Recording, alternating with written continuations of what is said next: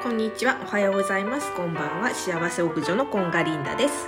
この番組はやり直しの宇宙理論ということで私が2019年に宇宙理論とか引き寄せの法則というものに出会ってそこからたくさんのことを学んできたので、えーと、また一つ一つ見直して皆さんにも分かりやすくお伝えしている番組です。今日はちょっと宇宙理論とは違うんだけれども、えーと HSP についてお話ししたいと思います。最近よく言われている HSP とか繊細さんって言われるのがその気質の方なんですけど私もねあのここ数年前に HSP っていうことを知ってあのあっちゃんのオリラリあオリラジあっちゃんの YouTube 大学で、えーと繊細さんっていう言葉を作った方が書かれた本を紹介していてそれで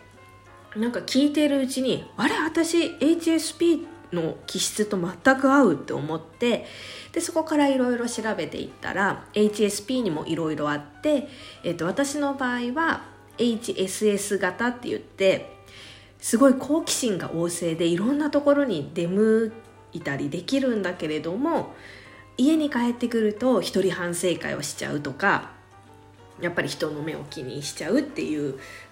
気質なのね。で HSP ってそもそも何の略かっていうと Highly Sensitive Person っていうふうに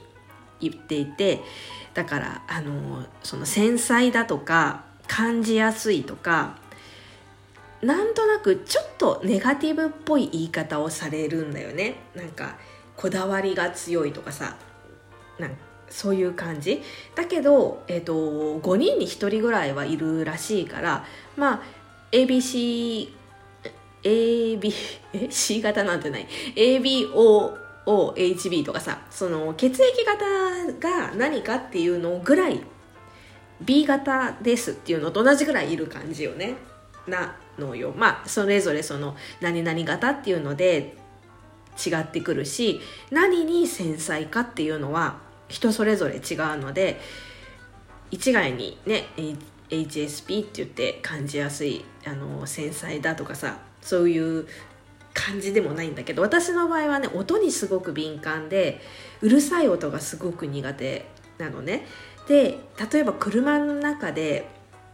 あのガンガン音楽をかけられるのがすごく苦手なの。なんか外の音が聞こえないことが恐怖になっちゃって。それが怖いのね。だからあとねえーと、家の中でイヤホンで聞くっていうのは大丈夫なんだけどもう安全安心な場所っていう前提があるから大丈夫なんだけど外で歩いてる時とか移動してる時、まあ、電車とかは大丈夫なんだけど、えーと自転車でじゃあ駅まで行きますって時にイヤホンつけながら移動はできないの。怖くて。なんか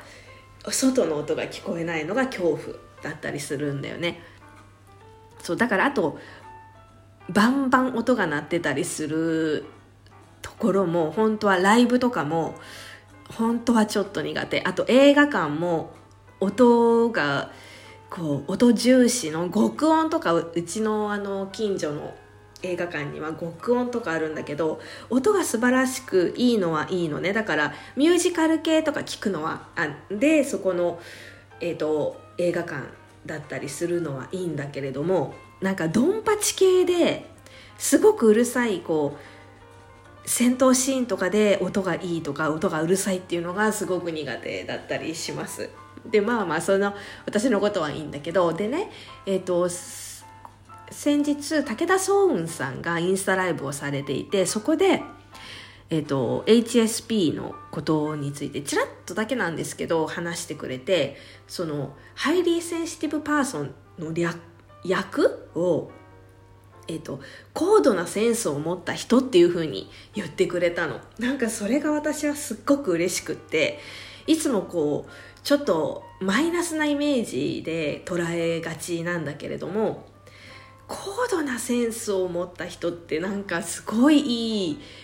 役だなと思ってさなんかちょっと嬉しくなっちゃったんだよねでまあちょっとそそれ関連でそのインスタライブ関連で言うと、えっ、ー、と、ソンウンさんって絵絵を描かれてもいるのね。書ももちろん描くんだけれども、ここ数年は色を使っただから墨の黒だけではなくって、まあ、黒にもグレーとかいろいろあると思うんだけれども絵の具を使ったえーと、アートも描き始めてでその一緒にインスタライブしていた女の子が売れないとか売れなかったらどうしようって考えたことはないですかっていう質問に対してそれを考え始めたら書けなくなっちゃうから僕は考えないって言ってとにかく最高の波動で、えーと作品を作り上げる。でその最高の波動で作り上げられたものは最高の未来が待っているみたいなことをおっしゃっていてでそれはもしかしたらお金かもしれないけれどもそうじゃなくって例えば古典に発展していったり古典を開くっていうことに発展していったりとかあとはただただ人を喜ばすっていうだけのだけっていうか、まあ、人を喜ばすっていうようなことになるかもしれないし例えばそれをインスタとか何か SNS に上げた時に「いいね」とか他にはなんかコメントがいろんなあの素晴らしいコメントをいただけるとかなんかそういうことにつながるからあの、まあ、意識してるのはそこだけっていうふうに言ってましたねあのそのとにかくいい波動で、えーと、書く。まあソンウンさんは今を生きる天才っていうかとにかく今しか生きられないから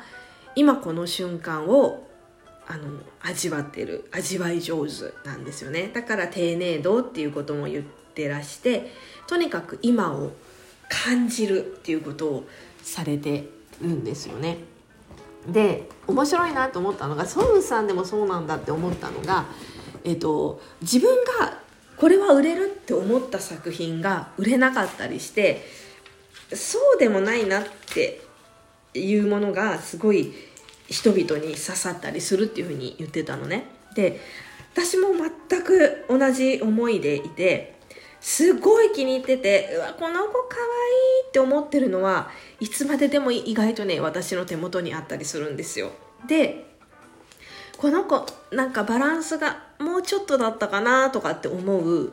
子はなんかねすぐに旅立って行ったりするの。すごいあこれでいいんですかって思っちゃうんだけど。えこの子じゃなくてこっちでいいんですかって思っちゃうんだけど。でもなんか人がいいって思うポイントってそれぞれだからなんかそこに感動してくれてるんだってこの子に感動してくれてるんだって思うとなんかねすごい嬉しくなっちゃうんですよね。からあなんかソウンさんでもそういうことがあるんだなと思って。なんかそのねバランスが悪かったなって子に愛着とか愛情がないわけではなくってそれはそれで可愛いとかだけどなんかあ今日そうそうちらって言ってたのが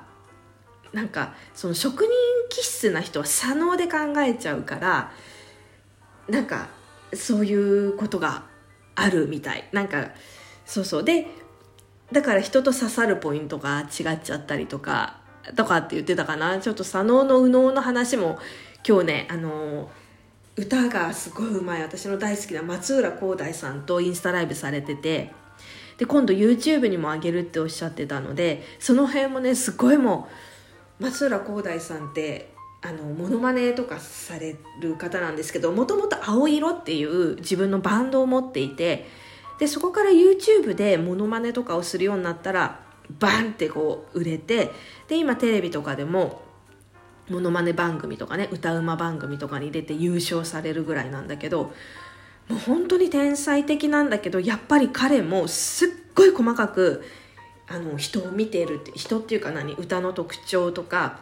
すっごいこんなに細かくやってるんだと思ったのと若いのにこんなこと考えてるんだって思った。のね今日。だからちょっとその松浦航大さんと武田壮さんの話もあのもう一度聞き直して私なりにこう咀嚼してまたアウトプットしていきたいなっていうふうに思います。なんか今日はちょっと話がとっちらかってしまったんですけど HSP の方々私たちは、えーと高度なセンスを持つ人ということでそういうことらしいです。そういうふうに捉えていきましょう。では今日も最後まで聞いていただきありがとうございました。では。